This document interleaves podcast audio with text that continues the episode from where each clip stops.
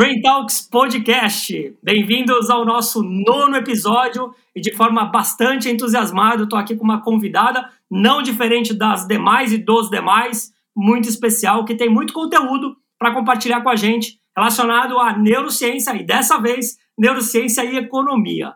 Renata Taveiros Saboia, muito obrigado pela tua presença e parabéns, já te falo que a tua palestra lá na quinta edição foi um sucesso, viu?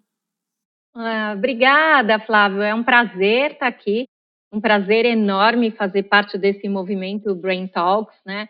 Com essa ideia da gente poder disseminar esse conhecimento tão importante que é a neurociência e que, enfim, tem tantas aplicações e que vem ganhando muita visibilidade cada vez mais nos dias de hoje. Então, agradeço o convite, é um prazer estar aqui. Vamos bater papo gostoso sobre um assunto apaixonante. É isso aí, ambos somos apaixonados. Eu vou apresentar Exatamente. você, mas depois você me diz se eu apresentei certo ou se faltou alguma coisa, porque eu sei que você está envolvido em um monte de projeto bacana.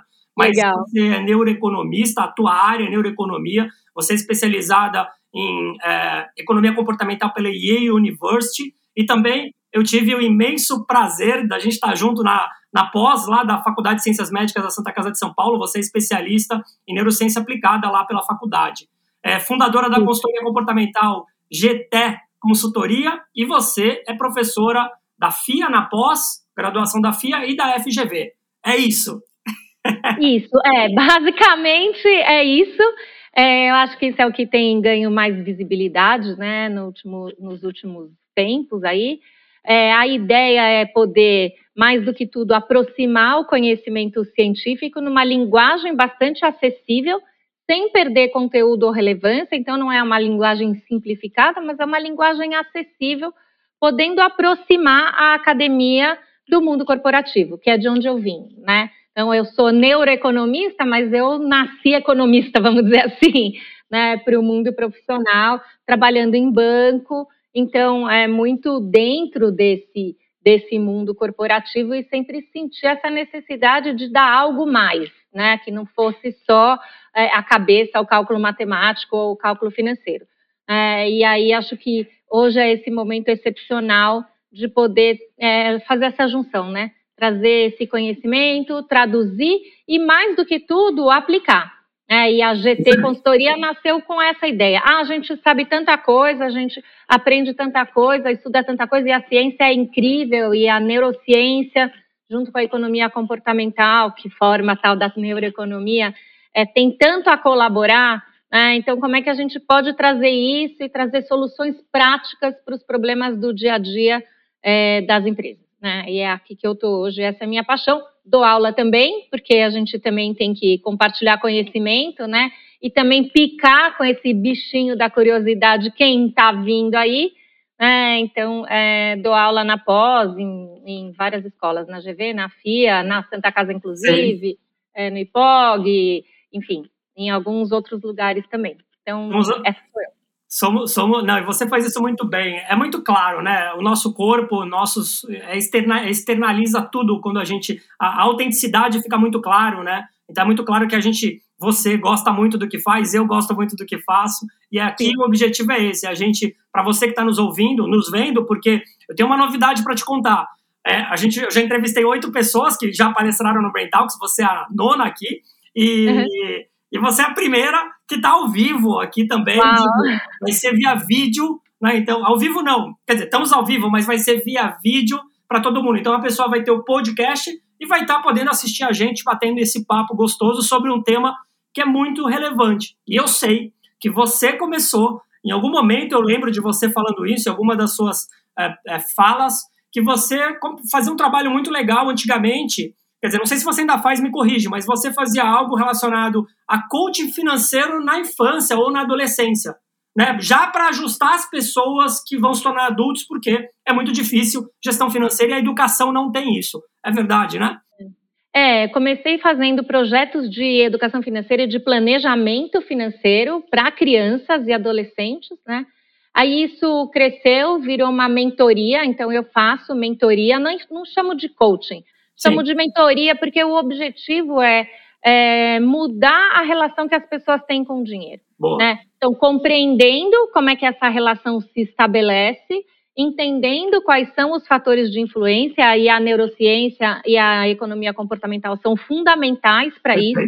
Então, eu tenho um trabalho grande, vários clientes de mentoria, com esse objetivo de que eles é, não só façam uma planilha né, e façam a conta e cheguem à conclusão de que eles têm que economizar mais ou menos, ou que eles têm que otimizar suas contas, não é isso.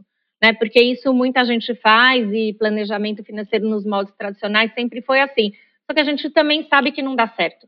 Né? Por é, é muito mais comportamental, né? É, e, e, é a motivação, né? E quando a gente vai estudar neurociência, isso fica muito claro, né? O, o, a, o fator motivador, o drive motivador, ele é emocional. Né? É o sistema emocional que faz com que você encontre é, significado, motivação, é, valor em determinada coisa. E se você não modifica isso, a pessoa não vai mudar comportamento. Então, o que eu faço ainda, né? Comecei, isso veio se desenvolvendo e ganhou uma metodologia própria, muito robusta e consistente hoje em dia, é essa mentoria financeira que tem o objetivo principal de mudar a relação das pessoas com o dinheiro, fazer com que elas olhem para a vida financeira e pensem se a administração do recurso financeiro, se o uso desse dinheiro está de acordo com seus valores pessoais. Perfeito. Quando a pessoa olha para isso e percebe que a maioria das vezes não está, né? ela automaticamente muda. Então, assim, é muito interessante porque eu não preciso fazer esforço. Eu não tenho que convencer ninguém a mudar hábitos de consumo, a preencher uma planilha, a desenhar sua foto financeira. Eu mesma não tenho que fazer nada, né? Eu só é, mostro para a pessoa, né? A gente só conversa, eu ponho as cartas na mesa junto com ela e a pessoa faz sozinha o processo. Então, assim, é muito lindo isso, né? Mas de onde vem isso? O processo aparece assim. Mas de onde vem? Vem do uso desse conhecimento adquirido estudando neurociência, estudando funcionamento cerebral, estudando sistemas neurais, é, toda essa integração da circuitaria neural. Tomada de decisão. Tomada de decisão, enfim, fatores de influência. Claro, aí entra a economia comportamental dando uma ajudinha, criando uns nudges, entendendo onde a pessoa se enrola, que são os tais dos vieses comportamentais tão conhecidos. Enfim, aí você faz essa integração disso e tem um resultado é, prático. Prático, aplicado, né? Como você Prático, aplicável no dia a dia, a pessoa modifica Sim. seu comportamento, a pessoa começa a poupar mais, ela começa a investir melhor, ela sai do endividamento, se é o caso, enfim. É, então você tem mudanças concretas na vida da pessoa uhum. e na vida financeira da pessoa, né? Usando e, e um, um conhecimento. E é aquilo que a gente fala, né, Rê? O problema financeiro não é oriundo de um problema de conhecimento sobre finanças, porque isso é fácil tratar. Dar, conhecimento sobre gestão financeira, hoje com o aplicativo a gente resolve, né? Uhum. Os sistemas cognitivos estão aí para nos ajudar, a gente tem vários aplicativos que vão ajudar você uh, em todas as questões relacionadas a conhecimentos de ordem financeira. Agora sim, uhum. você foi muito feliz, né? É, e entrando já na economia comportamental, que é, se a gente puder, que foi a base da tua palestra lá, dar uma conversada sobre isso, que é a tua praia, né, neuroeconomia, e a claro. economia comportamental foi quando começou esse movimento, se eu não me engano, deu clássico lá, início de século XX, é, o Homos é, Econômicos, né, que você vai falar muito bem disso, mas fala um pouquinho da economia comportamental e da, da, da chegada da neurociência, é, você falou de uhum. vieses, Vieses hoje a gente sabe que são até mapeados, né? A gente consegue mapear padrões, porque o ser humano tem padrões. Né? Então, uhum. fala um pouquinho da, da, da, da, economia comportamental e da chegada ah. da neurociência, que é recente, é. né? Muita gente Sim. fala, não, neurociência, neurociência é super recente. A gente está falando de muito pouco tempo para estudar um sistema altamente complexo. É. é, então, todas essas disciplinas, né, elas são muito recentes. Então, é, é, ótima a sua pergunta, porque as pessoas não compreendem muito, e eu, eu, sempre gosto de trazer um pouco essa perspectiva histórica, porque acho que ela é fundamental para a gente entender onde a gente, de onde a gente veio, né? Onde a gente está e como é que a partir disso a gente pode pensar possibilidades para o futuro, né? Então, quando você fala do Homo econômico, vamos voltar lá atrás, né? É, toda a, a economia ela surgiu lá desde os iluministas, então desde o David Hume, desde o Adam Smith, lá atrás, né, 1600 e pouquinho, quando as pessoas começaram a sair dos feudos e a se organizar nas cidades, elas começaram a ter que realizar trocas Né? E aí tinha um problema relevante que era como é que as pessoas topavam trocar coisas. Né? Devia ter alguma coisa por trás. Né? O que, que era? Era o valor. Que, que o quê? Que cada pessoa atribuía a determinada mercadoria. E essa era a grande pergunta, então, que na época os filósofos, eles eram filósofos humanistas, eles queriam entender comportamento humano já desde aquela época, né? E comportamento humano é, social, né? É, inclusive por que que tinham aceitado essa relação com o senhor feudal e tal, né? Então tinha essa preocupação e aí se debruçam uma nova, né? Assim, é, vendo uma nova sociedade e como é que essa nova sociedade se organiza é, com as trocas. Então, é, o que está por trás disso é valor. Como é que a gente entende valor? Não sabemos, mas as pessoas atribuem valor às mercadorias de forma subjetiva é, como é que a gente vai entender isso?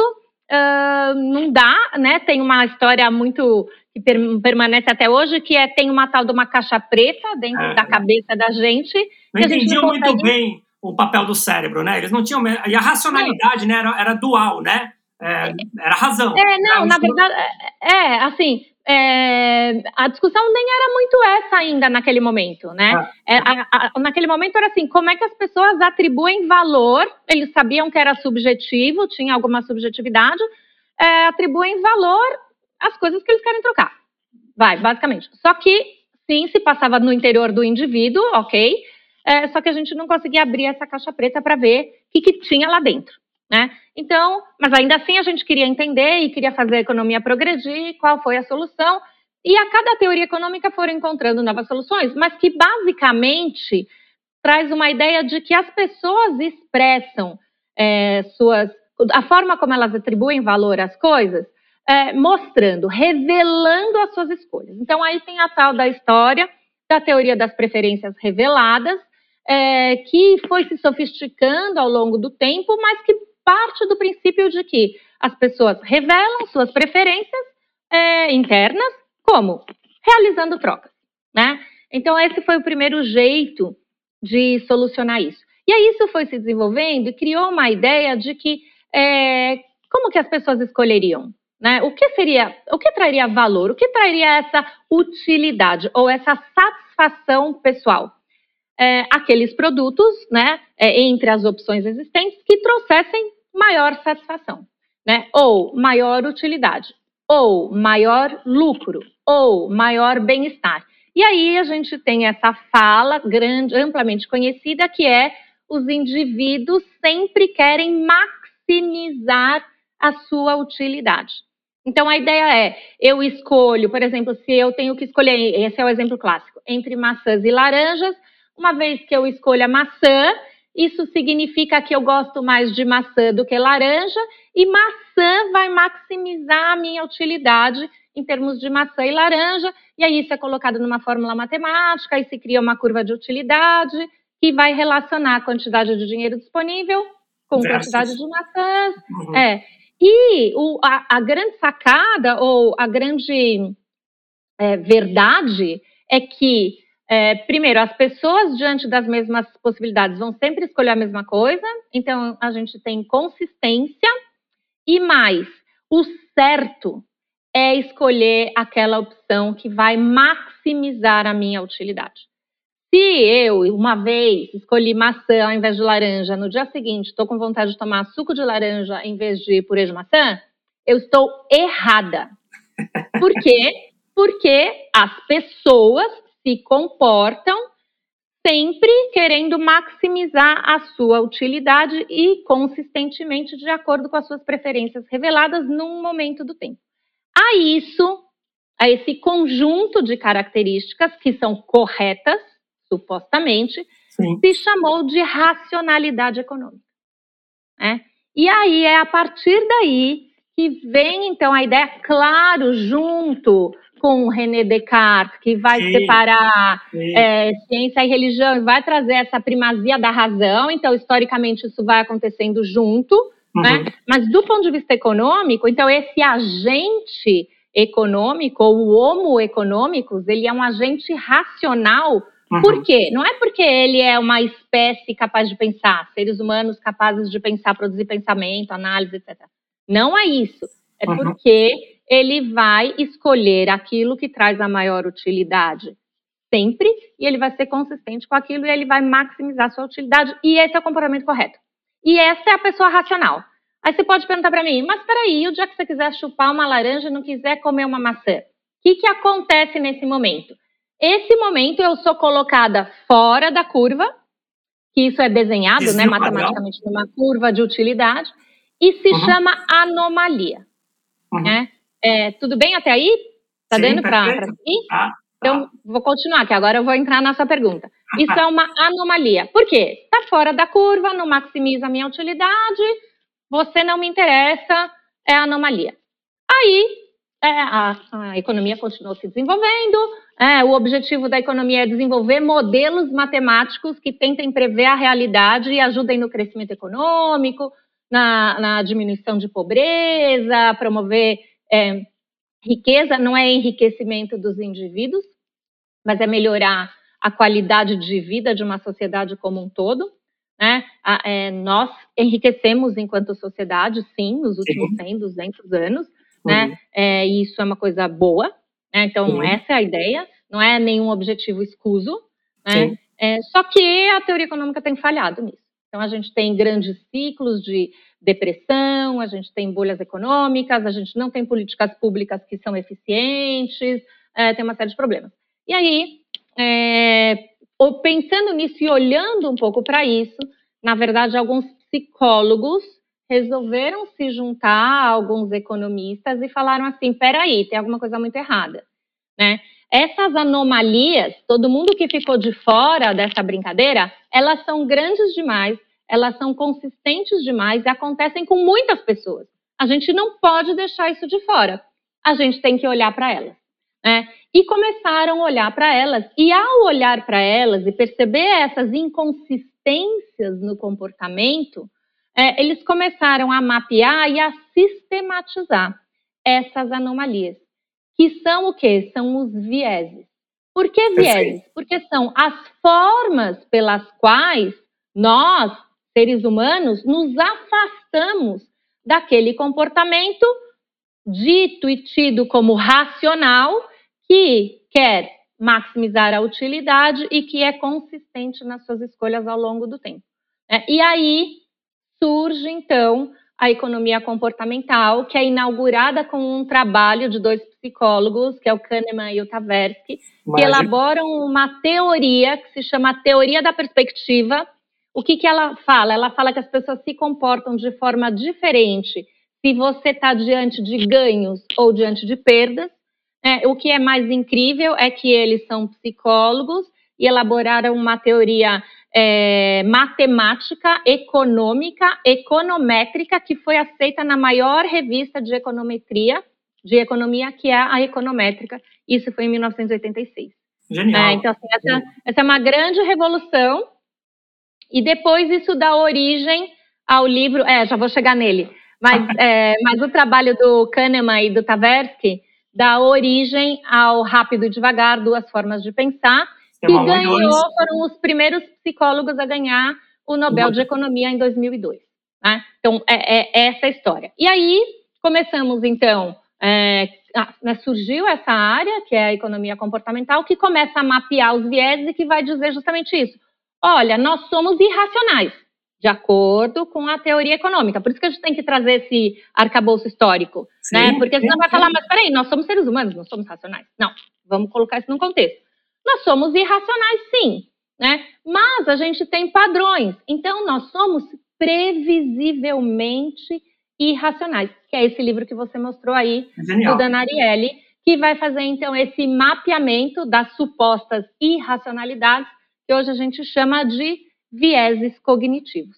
Por que, que isso é importante? Porque sabendo disso, você consegue criar estratégias para contornar essas formas pelas quais você se equivoca nas tomadas de decisão. Começou com as tomadas de decisão financeiras, é, e hoje isso se expandiu para todas as áreas do conhecimento, e a gente tem essa, é, essa, esse surgimento, a inauguração de uma nova área que é chamada ciência comportamental ou ciência do comportamento. Eu gosto mais de falar ciências do comportamento, porque, é uma união porque a gente não está falando de behaviorismo, né? Sim. Em português parece a mesma coisa e pode confundir com psicologia comportamental behaviorista. Sim. Não é isso. Né? São as ciências que estudam o comportamento, e aí a gente tem a economia comportamental, a, obviamente a psicologia, e aí a gente tem a neurociência, trazendo uma contribuição valiosa, que é entender como é que esse nosso aparelho biológico é, funciona, determina, coordena, enfim, imprime, né, de alguma forma, é, dá origem a esse comportamento. E, de, e, genial, eu acho que essa história que você conta é fundamental para a gente partir agora de como a neurociência é, a, a, funciona. Então, aplicavelmente falando. Então, e na tua palestra eu lembro que você falou várias coisas interessantíssimas, mas a gente, na verdade, tem que é, é, usar a neurociência de forma a minimizar, porque não vou falar que vai acabar, mas as armadilhas do consumo inconsciente. Porque o tempo todo tem duas coisas muito fortes envolvidas hoje, né? A gente vive uma economia da atenção, né? Todo, existem milhares de estudos para roubar o nosso sistema atencional e fazer a gente uhum. tomar decisão sem pensar.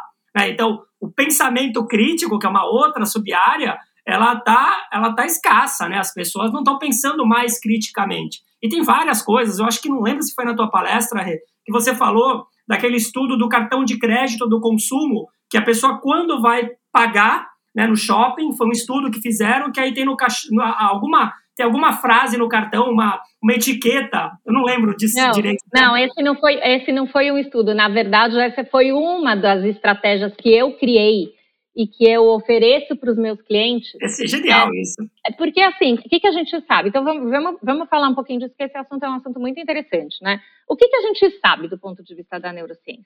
Né? É que quando a gente está diante de algo que é, oferece uma possibilidade de recompensa, né? eu olho para alguma coisa, acho que aquilo vai me dar alguma coisa, que eu vou ter uma recompensa com aquilo. O que, que a gente tem? A gente tem dopamina inundando o nosso sistema, principalmente no estrato ventral que, que a dopamina no estrato ventral faz predominantemente? Estimula comportamento impulsivo. Então, eu estou lá diante de uma camiseta, ou de um tênis, ou de qualquer coisa, e acho, nossa, é, eu vou arrasar com esse tênis novo, ou com, é, sei lá, a bolsa nova, ou com o carro incrível que todos meus colegas do trabalho têm. Eu vou ser uma pessoa é, super aceita, vou ser super bacana, eu vou fazer parte dessa tribo. Qualquer coisa, tá certo? Que é, seja interpretado pela gente como recompensa. O que, que acontece? Dopamina. Ok, dopamina no sistema, faz o quê? Estimula o comportamento impulsivo Sim. e, ao mesmo tempo, essa é a sacada incrível, né? É, simultaneamente inibe o nosso comportamento, agora sim, racional, no sentido de quê? No sentido de capacidade analítica, lógica, de prever consequências futuras. A gente pode dizer inibe o nosso sistema de controle inibitório. Uhum, né? Funções executivas, acontece, né? É, funções executivas no, no sistema cortical, córtex pré-frontal, basicamente. Tá? Uhum. Então, assim, para quem está chegando agora e não conhece, a gente tem que mastigar é. é, um pouquinho. Né? Então, assim, ao mesmo tempo que estimula o comportamento impulsivo, ele diminui, dá uma adormecida, anestesiada nesse comportamento que faz você pensar nas consequências futuras. O que, que acontece? Você vai acabar cedendo ao impulso. Né?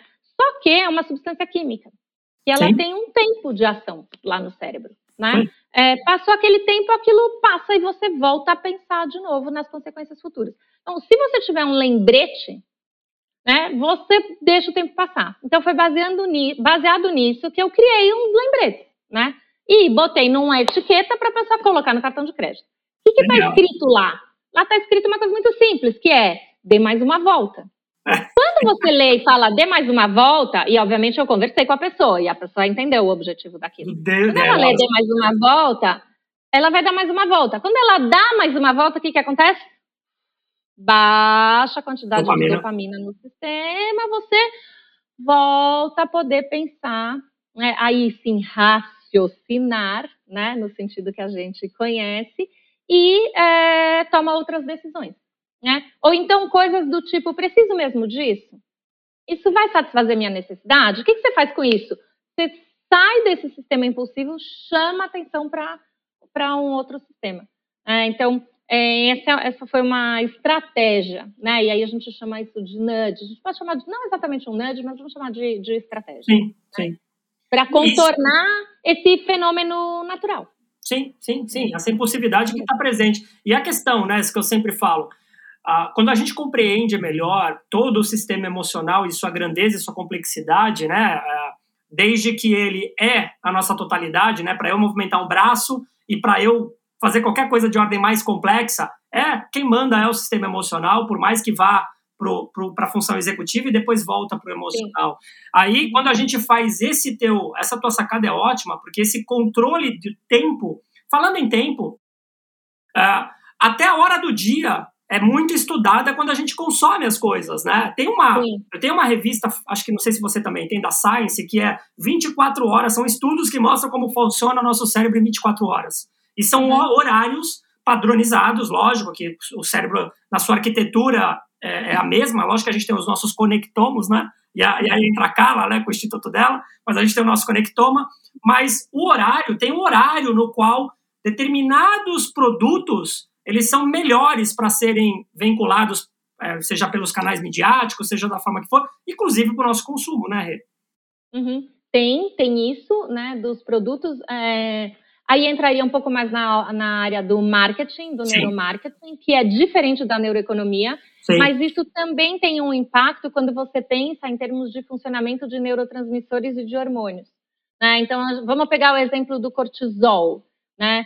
É, que o cortisol é mais alto de manhã e aí depois ele vai diminuindo ao longo do dia, e isso tem um impacto na sua é, no seu ânimo, na sua capacidade de, fazer, de ter um bom raciocínio lógico, de perspectivas, de você se sentir mais cauteloso ou menos cauteloso, mais disposto a correr riscos ou não.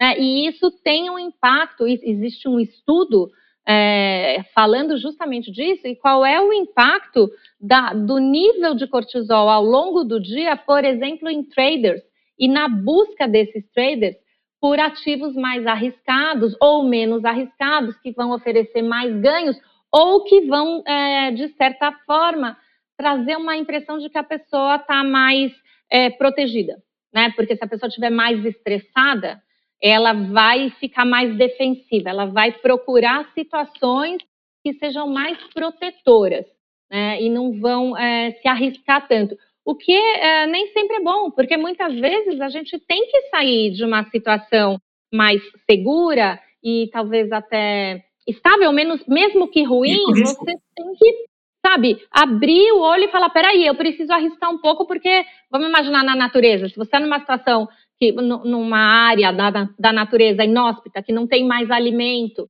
né, que está se deteriorando, você não pode ficar com medo e ficar lá, senão você vai morrer com certeza, né? Então você precisa, essa é a certeza. Você precisa ter uma dose aí de, de capacidade de enfrentar esse estresse para procurar alternativas e eventualmente sobreviver. Né? Perfeito. Né? É, a mesma coisa numa situação de estresse. Não dá para você ficar só na defensiva se protegendo. Né? E se você tem muito cortisol, isso acontece. E isso varia ao longo do dia. Né? Então, a gente vê essas relações acontecendo o tempo inteiro. E, e, agora entrando um pouco nas. Uh, eu, eu, defendo muito a, a vinda da neurociência, para mim é um caminho sem volta dentro das organizações. Ah, e aí eu falo, organizações não imaginem grandes, eu estou falando de todos os portes, eu estou falando desde o microempreendedor, do pequeno empreendedor, ou seja, a consciência da neurociência ou da neuroeconomia, mas é uma área que eu vejo com, com brilho é, vindo para as organizações. Conta um pouquinho como que você vê isso. Você tem feito isso? Você tem feito um trabalho dentro de organizações de educação é, sobre neuroeconomia? Porque na minha, no meu entendimento, não dá para falar mais sobre economia sem falar de comportamento ou de neurociência. Como que é, você não, isso? É assim, não dá, né? É, eu acho que aqueles conhecimentos tradicionais da economia já se comprovaram de certa forma. Não, não estou falando da teoria econômica, é, da economia é, é nessa mainstream clássica, né? Estou falando aqueles conceitos de que as pessoas tomam decisões racionais, de que as pessoas vão saber computar todos os dados numa tomada de decisão financeira, de que as pessoas vão saber computar probabilidades adequadamente quando escolherem um produto financeiro, ou que elas vão poupar para aposentadoria, porque essa é uma coisa importante que vai garantir uma vida boa no futuro. É, isso já se comprovou que, primeiro, as pessoas não fazem, e segundo, esse tipo de argumento não é eficiente. Né? Então, a gente precisa encontrar novos caminhos. É, e, obviamente, é, trazer esse conhecimento faz toda a diferença. Então, eu vou dar um exemplo prático, até porque está nas mídias, enfim, e quem quiser pode ir lá olhar.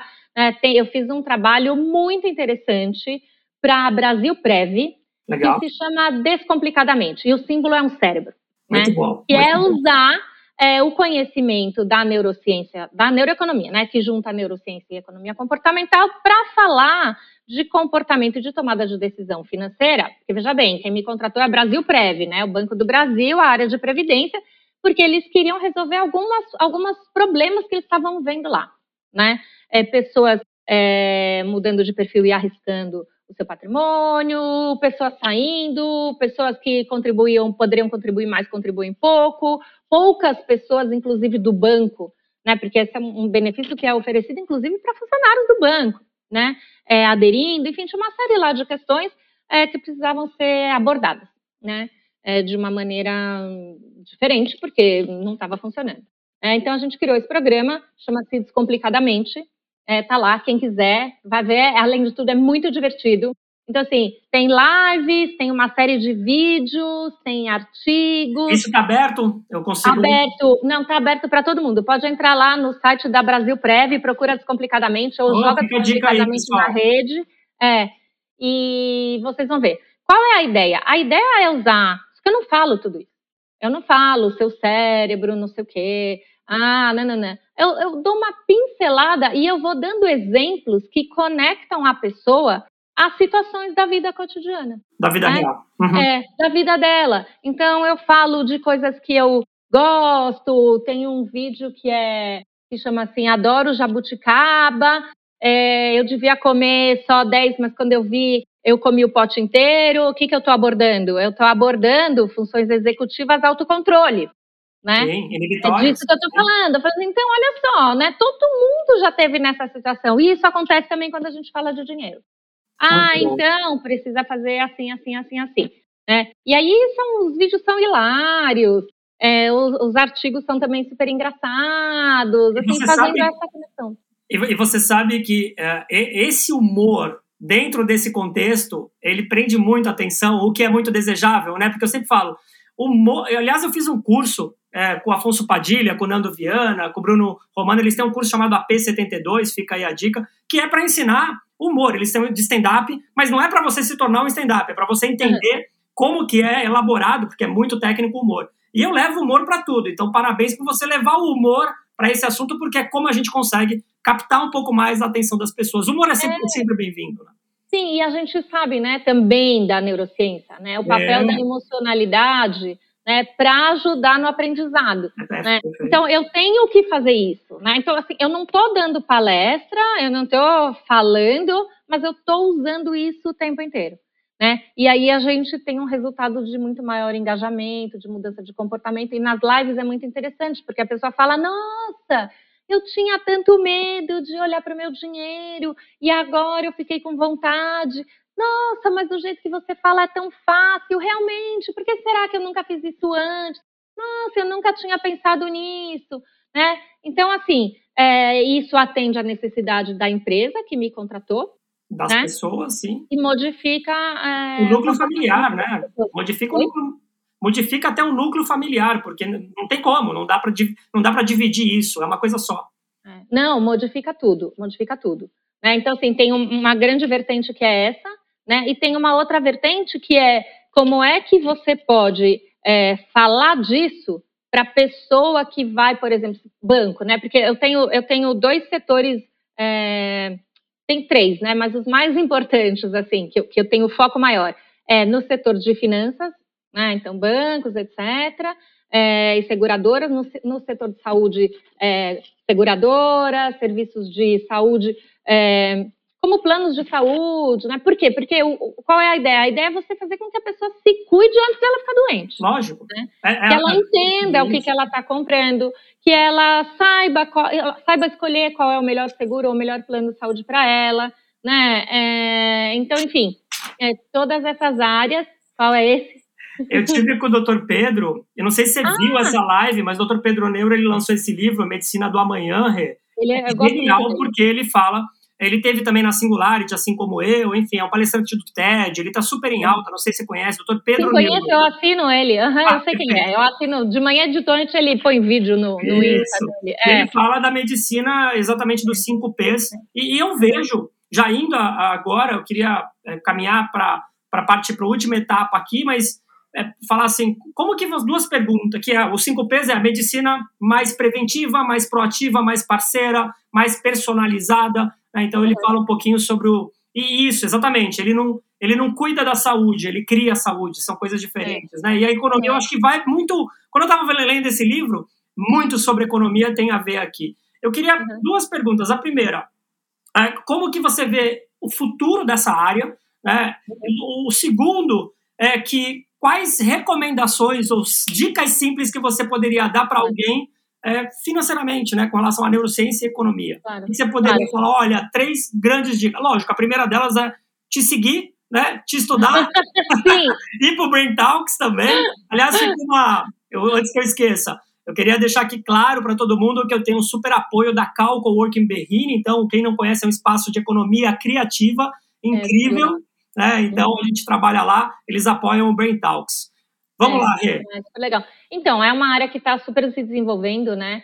É, a gente agora, há uns anos atrás, quando eu comecei a estudar isso, o negócio a gente se, se intitulava economista comportamental e agora essa área toda está crescendo e agora nós somos cientistas comportamentais. Então, a área realmente se expandiu, né? Porque está trazendo ciências sociais, está trazendo neurociência, está trazendo, obviamente, economia, está trazendo um pouco, talvez, de filosofia e psicologia, com certeza.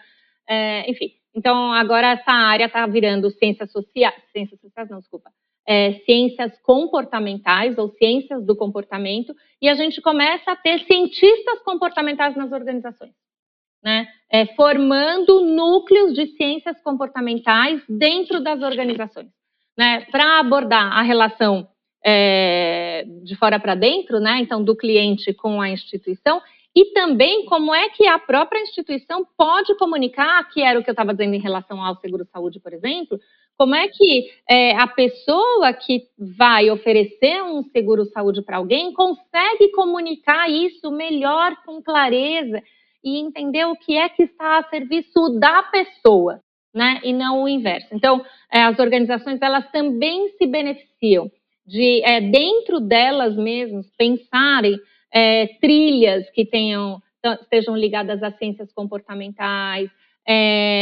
lançamento de produtos, melhorar toda a comunicação com os seus clientes, enfim, tem uma série de coisas, processos dentro da própria organização que se beneficiam das ciências do comportamento, né?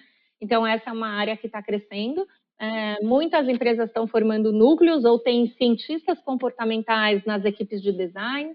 Né? Então, isso está crescendo, né? A gente fala que agora já começa até a existir o Chief Behavior Economist ou Behavior Science Officer. Puta, né? demais, é. É, é a mesma é coisa que antes a gente falava, né, dos núcleos de inovação, que era, então está crescendo, a mesma coisa que no, nos Estados Unidos, você conhece bem, porque você é, sabe disso, uh, tem uma área que é a de facilitação ou de registro gráfico. Sabe, aquelas pessoas que ficam. Eu estava na Singularity, as pessoas são. É, é, é, complicadíssimo, porque é como se fosse uma tradução, só que a pessoa, enquanto o Ray Kurzweil, estava tendo aula com o Ray Kurzweil lá na Singularity, tinha uma pessoa especialista nisso desenhando a aula dele. E depois isso vira um painel lindo. Tem no Brasil pessoas que fazem isso. Nos Estados Unidos, tem pessoas dentro da empresa para as reuniões, reuniões específicas, eles estão fazendo facilitação gráfica. E isso é, é comprovado que a retenção daquele conhecimento, o resumo, etc., faz um make sense maior, né? E eu vejo é. da mesma forma esse caminho, é, é, é, de algumas organizações terem já isso, e cada vez espero que tenham mais, ou que pelo menos eu tentei algumas vezes e vou continuar tentando, te trazer para dar uma palestra, para fazer algum programa dentro das empresas, porque Sim. é uma área fundamental, Rê. É, é, não, é fundamental. E está crescendo. Então, em termos de futuro, acho que esse é o caminho, né? É, e a ciência continua se desenvolvendo, né? Então, assim, a gente está começando a engatinhar e eu acho que tem muita coisa pela frente, coisa até que a gente nem sabe prever ainda, né? A gente não tinha previsto que a economia comportamental ia virar ciência comportamental ou ciência do comportamento, né? É, e de repente, de um, de, sabe, é, você vai num congresso num ano, aí você vai para o mesmo congresso ano que vem e aí já mudou, né? Aí você já vê todo mundo expandindo, né? Indo para outro lugar. Então, eu acho que é uma área em grande transformação, enfim, que tem coisas incríveis aí pela frente que a gente ainda nem, nem, nem né? A, a Society, termos... a Society for Neuroscience tem, bom, acho que não sei se já foi alguma vez, mas ela tem um braço só de economia. Né? É, então, eu, eu até sou membro da Society for Neuroeconomics. Então, ah, é a ah, tá. Sociedade tá. para a Neuroeconomia. Tá. É, é, e dentro dessa Sociedade da Neuroeconomia, a ideia é muito radical. É, na verdade, você abandonar as teorias econômicas do jeito que elas foram construídas até agora e criar novas teorias econômicas, ou, é, na verdade, o pessoal é bem radical mesmo, eles não querem é, nem atualizar, eles querem criar outras novas teorias econômicas que sejam compatíveis. Então, você tem que desenhar um modelo matemático para sua para justificar a sua teoria econômica, mas ela tem que ser compatível com os processos neurais e com a circuitaria neural e com os sistemas neurais e funcionamento do cérebro do jeito que a gente conhece. Então, é extremamente radical, é para esse lugar que a gente está caminhando, o que é incrível, né? Porque sim, aí a possibilidade sim. de acerto vai ser é muito maior. Muito maior né? O Rei, então, e, as, e, as, dicas aí que você daria é para quem está nos para os grandes ouvintes que estão nos ouvindo e agora nos vendo, hein? Então, é, não, demais. Tem um avanço aí, tá vendo a é. gente? É. Então, assim, é, a primeira dica que eu acho que é essa ligada à questão do comportamento compulsivo e das compras compulsivas, né? Ou das compras onde você, elas podem até não ser compulsivas, mas elas não estão perto das suas prioridades, né? Do bom uso do dinheiro. Então, a primeira dica é é, sempre que você quiser alguma coisa, não compre naquela hora. Né? Perfeito. Não compre. Ah, mas eu. e tem gente que fala assim para mim: ah, mas não dá, porque eu estou no computador o dia inteiro. Ué, mas deixa no carrinho. É, não põe o número do cartão de crédito. Aí a pessoa falou assim para mim: mas eu já decorei o número do cartão de crédito. É porque a gente fala, cria dificuldade. Então, deixa no carrinho, deixa a bolsa ou a carteira na, outro, na outra sala, porque a hora que você tiver que andar, você vai falar, ah, preguiça, amanhã eu faço. Aí isso passou e você não faz. Aí a pessoa falou, mas eu decorei o cartão de crédito. Então não decora. Mas e agora? Ué, agora liga no banco, cancela esse, pede outro com outro número e por favor não decora. Perfeito, né? Então assim, perfeito. as dicas são essas, né? Essas são elas são simples, né? Simples. É, não decora. Então a primeira coisa é crie um espaço de tempo, o maior que você puder, né? Pense novamente e antes de você desejar aquilo naquele momento, faça é, um, um, um, como se fosse um desenho, né? Como se fosse um mapa. O que, é prioridade para você? Onde você quer chegar? O que, é importante? Pense sobre os seus valores, né? Pense sobre aquilo que de fato vai trazer significado para você. E cada um tem um e tá tudo certo. E se o seu valor for ter trocar de carro todo ano ou for ter um carro importado caríssimo, tá tudo certo, desde que você saiba que isso é importante para você. Né? Então, antes de estar tá no momento da compra, olhe para isso, faça isso né? e se organize para ver se aquele seu desejo está de acordo com aquilo que é seu valor pessoal. Em geral, quando você faz isso, quando você olha os seus valores e depois você vai checar aquilo que você disse que é valor para você e como é que está a sua fatura do cartão de crédito, você leva um susto e fala, hum, não está fazendo Não está batendo. Uhum. Não está batendo. Né? Então, isso já muitas vezes é bem suficiente para você repensar e mudar o comportamento e aí usar essas dicas de dificultar o comportamento. Não decore o cartão de crédito. Não deixe o cartão de crédito é, gravado no site. Coloca cartãozinho, põe post-it, Põe perguntas, eu preciso disso, eu já tenho cinco camisetas, eu não preciso de mais seis, sabe? Vai se colocando lembretes para que a todo momento você dificulte um comportamento impulsivo. Então, na, na, minha, na minha opinião, eu queria ver se você concorda, eu entendo que o objeto, isso por experiência de causa no passado, mas há muito tempo, quando eu era jovem ainda, eu acho que eu tive essa experiência de causa e conseguia organizar, sempre foi muito organizado financeiramente, até por uma questão também de pai, tá, de família. mas eu sempre acreditei que o objeto mais fragilizante que a gente tem é a dívida. Quando você está com dívida, né? Então a primeira coisa é aquilo que é básico, né, Rê? Eu não posso gastar mais é, do que eu ganho. Essa é a primeira regra da economia geral, né? Não gaste mais do que você ganha. E a, uhum. a segunda é livre-se de dívidas, porque dívida vai fazer você ou ter mais dívida ou ficar Sim. emocionalmente muito abalado. Claro que isso também tem variável de pessoa para pessoa, porque tem gente que lida muito bem com dívida. É. Eu não, não, lido muito bem com dívida. Então, dívida, é, independente de você lidar bem com ela ou não, ela é um problema. Por quê? Porque é um dinheiro que você poderia estar tá investindo e você ganhando o dinheiro e você está dando dinheiro, um dinheiro que poderia ser seu a mais, você poderia ganhar com juros, você está pagando para uma outra pessoa. Então, isso não faz o maior sentido e você pode entrar numa situação muito complicada mesmo, de grande endividamento, de não poder pagar e de ter o seu nome sujo, e aí você não pode é, ter coisas importantes, ou se você precisar numa situação de emergência, enfim. É, além, obviamente, de toda a questão emocional. Então, dívidas realmente são um problema muito sério. É, primeira coisa que você tem que fazer, se você está endividado, é pagar sua dívida. Dá um jeito vende o carro. Trabalha mais, arruma um segundo emprego, não é, sei. Você trabalha tem que aumentar mais, a receita. Tudo que você tem, se vira. Ah, não dá? Então troca essa dívida mais cara por uma dívida mais barata. E começa a pagar as dívidas mais caras primeiro. O que, que é dívida mais cara? São as dívidas que têm juros Maior. mais altos. Quais são as mais altas hoje? Banco. Cheque especial e cartão de crédito. Né? Então começa por aí. Ah, eu estou endividada no cartão de crédito. Vai ao banco, pega uma linha de crédito com uma taxa de juros mais barata, paga seu cartão de crédito, paga seu cheque especial. Aí depois você vai ver como é que você vai pagar essa linha de crédito. Né? E assim você vai fazendo. Né? E vende o que você tem para pagar. Por quê? Porque é, é um dinheiro que está indo embora, que você está trabalhando, correndo, correndo, correndo, cavando, cavando, cavando, e o buraco está te levando cada vez mais para baixo. Então, não. E a segunda coisa, como é que você faz para não começar esse negócio? É, obviamente, sempre gastar menos do que ganha, né? Ou é, encontrar maneiras de aumentar a sua renda, sim.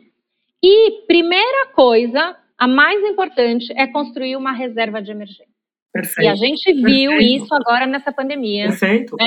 O Brasil foi um país que ficou complicadíssimo. Agora, acabou de sair, 70% das famílias brasileiras estão super endividadas, né? Que é muito, por quê? Porque não tinham reserva de emergência. Perfeito. E se você tem um problema qualquer, perde o emprego, né? aconteceu agora, pandemia, é, doença, acidente, é, qualquer coisa, né? Você não tem um colchão para é, evitar que você entre nas dívidas. Isso a gente fala para pessoas de todas as camadas sociais inclusive pessoas que ganham até um salário mínimo. Para essas é pior ainda, elas não pegam dinheiro no banco, mas pegam dinheiro com agiota, o que é pior ainda. Né? Então, assim, é, é, é gravíssimo. Né? Então, construir a reserva de emergência. Quanto, Renato? O ideal é que você tenha pelo menos seis meses dos seus gastos mensais como ah. reserva de emergência. Ah. Que você não vai, não vai usar para nada. É, você vai deixar lá. E existem produtos financeiros que são melhores do que a caderneta de poupança e que tem uma liquidez. Você não, pode, não adianta você pegar sua reserva de emergência e colocar num CDB de três anos, porque pode ser que você precise desse dinheiro daqui a 15 dias. Então, você tem que colocar num produto financeiro com liquidez. Né? Ah, mas seis meses é muito. É, e dependendo da camada da população, você falar seis meses é uma coisa muito longe. Três meses. Então, o mínimo é três meses. Então, vamos dizer, de três meses a um ano a gente está vendo nessa pandemia. Um ano, né? É, um ano que a gente está precisando aí, ou mais, né? Agora já fez um ano de reserva de emergência. E aí, então, isso te impede de entrar nas dívidas.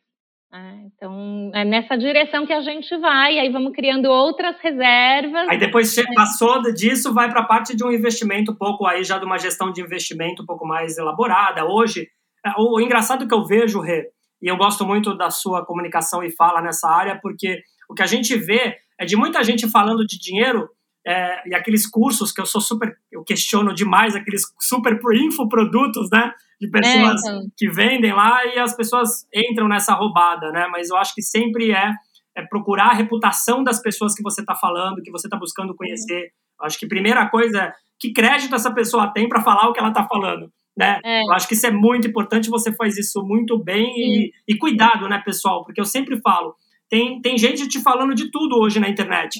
E grande assim. parte de tudo, né? E grande Sim. parte são pessoas que elas não colocam absolutamente nada daquilo que elas falam na própria vida delas, tá? É, então, cuidado é. com isso, em especial em finanças. É, mas eu te diria assim que antes disso, né, antes da gente pensar em gestão, e acho que esse é o maior equívoco de verdade, né?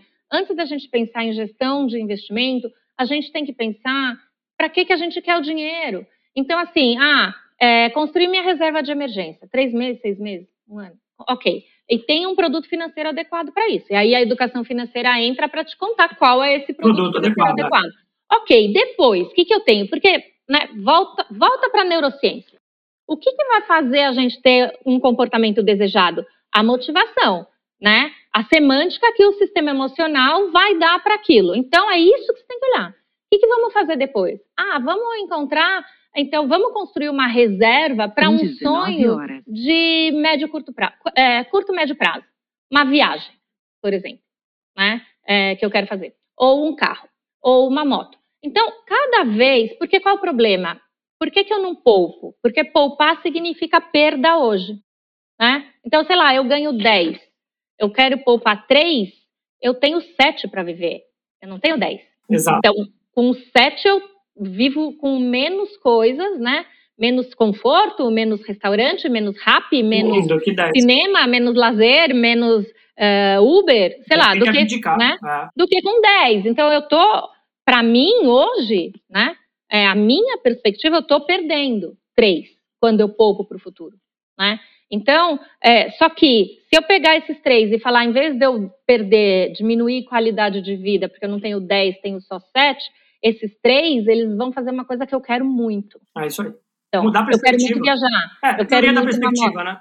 É. é. eu quero muito um carro. Ou eu quero muito é, um apartamento, né? Ou eu tenho um sonho de fazer um intercâmbio, né? Então, você tem que ir separando essas reservas de acordo com o objetivo que você tem. E só depois que você encontrar o objetivo que você tem para aquele dinheiro, que você vai pensar no produto financeiro. Daí sim, ah, eu quero comprar, eu quero fazer um intercâmbio daqui cinco anos, então eu posso escolher para a Inglaterra um produto financeiro em moeda estrangeira que vai vencer daqui cinco anos. Perfeito, né? perfeito. Né? E aí eu vou procurar o, investimento mais adequado. E não o inverso. E o que as pessoas fazem hoje é o inverso. É, ah, vou investir aí, qual é o produto da moda? Investe aí, porque a rentabilidade está boa. E isso é desconectado, né? e aí, na hora que a pessoa tem que poupar, ela não faz. Ah. Por quê? Por que, que ela vai abrir mão de pedir um, um delivery hoje? e, e atrelado a isso, eu sempre reforço, e eu tenho é, percebido com bastante é, força esse, essa, Atrelado a isso, eu sempre falo que expandir o teu pensamento visual e colocar em lugares que você consiga ver isso, esse plano que você acabou de dizer, é genial esse plano. É, vou dar um exemplo, tá? Eu ano que vem estou planejando, isso é um exemplo real, eu vou viajar de moto pela América do Sul. Então é uma viagem Legal. cara, é, eu vou de moto, eu estou trocando de moto, tem todo um planejamento. Só que esse planejamento de uma viagem de 20 dias pilotando, já fiz o curso alguns anos uhum. atrás de pilotagem para essa viagem é, tem um canvas para isso, tem um pensamento visual aonde eu coloco é, a questão financeira. E isso eu tenho que revisitar, porque o nosso cérebro ele nos sabota muito rapidamente, né? Então, atrelado a tudo isso que você falou, eu sempre falo, pessoal, pensamento visual não é colocar na pasta do computador e, e esquecer ou na gaveta, né? Porque a gente coloca as coisas na gaveta que não quer ver. E na verdade é muito pelo contrário, você tem que colocar onde você consegue ver. É como se fosse a dieta e aqueles papeizinhos na geladeira, por exemplo, né? uhum. né? fazendo uma Sim. analogia, uma analogia para expandir a tua consciência. Rê, uhum. a gente está chegando ao, infelizmente, a gente está chegando ao final aí desse episódio, mas eu quero, antes de encerrar, te agradecer demais. Você tem um vasto conhecimento, sou feliz é, de ter a oportunidade de estar tá com, conviver com você de alguma forma. E eu queria pedir para falar agora no final como as pessoas te acham, qual é teu projeto futuro e a gente encerra. Os tá, teus tá projetos futuros, para onde que você é, vai? É. Já falou da consultoria, mas não sei se tem mais é. alguma coisa para você falar. Sim, bom, antes de mais nada, é, queria te agradecer. O bate-papo é sempre muito gostoso, né? A gente fica aqui horas falando das Vai coisas. Embora, né? Nosso tempo passa e a gente não percebe, né? Então, obrigada pelo convite. As pessoas que querem é, me conhecer, eu tenho um perfil no Instagram que é Percentual Humano, que é a minha parte de produção de conteúdo. Então, a, é, palestras, treinamentos, produção de conteúdo, enfim, tudo está lá no percentual humano e também a parte das mentorias está lá. Né? Então, meus projetos são é, poder levar esse, esse conhecimento mais, mais né? É, expandir mais, então também com treinamentos, palestras, etc. E as mentorias, que fazem muita diferença na vida das pessoas. Já falei da GT, né, da GT Consultoria. Então, percentual humano, GT Consultoria, o site vai entrar no ar semana que vem. Legal. É, e no LinkedIn, Renata Taveiros de Saboia, vocês me encontram lá, estou super à disposição. É, descomplicadamente, que aí está no ar, tem bastante coisa para vocês verem. Aí tem lá ah, o meu e-mail, então é, se vocês quiserem dar uma olhadinha, eu vou dar o meu e-mail é, no meu nome particular, que é mais fácil do que o da, da consultoria. Então é renata.t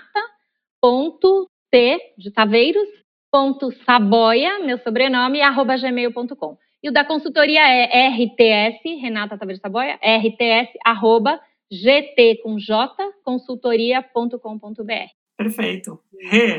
Imenso, imensa gratidão. Fica o convite, a gente vai ter a próxima edição do Brain Talks. A cada, agora vai ter mais uma, mas fica o convite para você tá lá, portas abertas toda vez que você quiser ir, você não precisa nada, é só ir, tá? Essa uhum. próxima edição você já viu quem vai palestrar, ano que vem a gente vai continuar com o evento, e eu espero que essa seja a primeira de muitas vezes aí que você ainda vai fazer muita coisa junto com a gente com o Brain Talks, tá bom? Tá ótimo, muito obrigada, será um prazer. Conta comigo e muito sucesso. Valeu, Rê. Tá bom, tchau, tchau. tchau, tchau.